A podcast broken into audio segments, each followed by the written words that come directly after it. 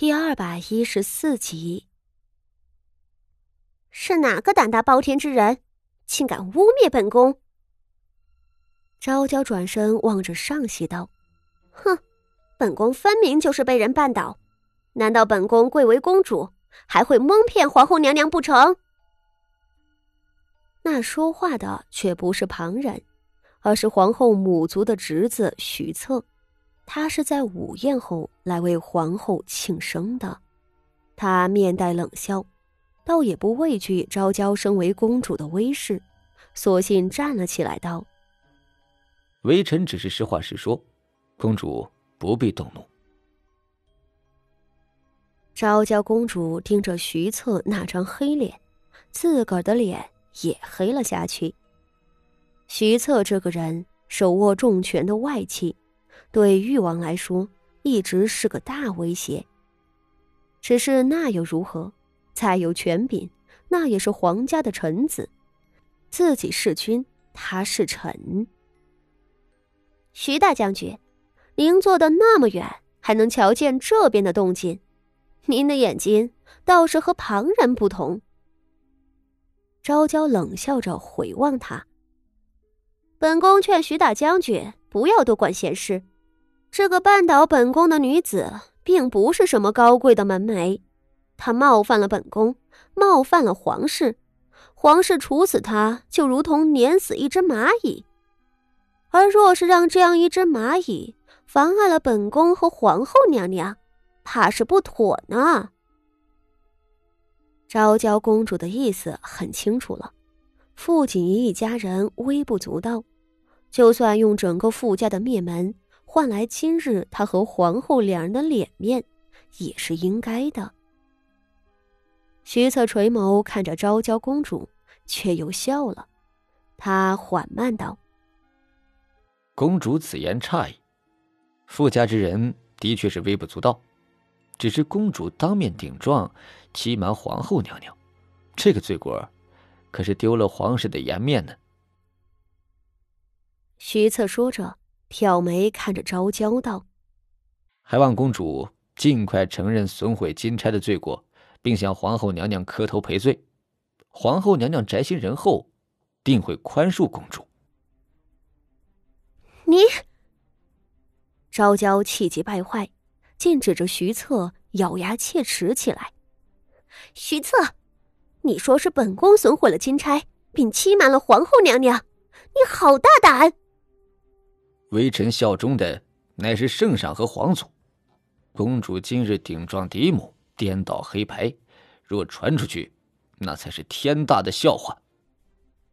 徐策面上倒平静，他又和皇后拱手道：“皇后娘娘明鉴，昭娇公主此举，实在是会令皇室蒙羞啊。”徐策骤然对昭娇发难，在座的宾客们都看得胆战心惊，无人敢出一声。而那昭娇公主显然是气得脸色都涨紫了。她千娇百宠的长大，十几年来的确没人敢这样和她叫板。皇后、太子、和敬公主等人，身份虽然高于她，却也从来不会和她硬碰硬。哼，徐大将军，你是如何瞧见本宫损毁钦差了？昭娇只是冷笑。俯身便对皇后跪地道：“母后，您瞧瞧，徐大将军当众欺辱儿臣，您可要为儿臣做主啊！”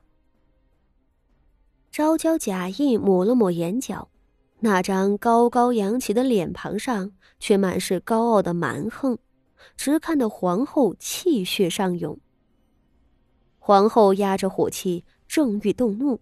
那边徐策浅浅一笑，离席上前道：“皇后娘娘，请容微臣回禀，这金钗的确是昭娇公主损毁，而且，金钗并非是因为衰落而受损，而是在衰落之前就被昭娇公主亲手扯坏了。”昭娇公主面上猛地一怔：“你，你说什么？”他惊骇道：“是本宫扯坏了这金钗。一碧说着，他竟嗤笑起来，狠厉道：“哼，徐将军，本宫姑且认为你目力过人，能够瞧清楚十丈开外的物事。依徐将军所说，你是亲眼瞧见本宫扯坏这个金钗的了。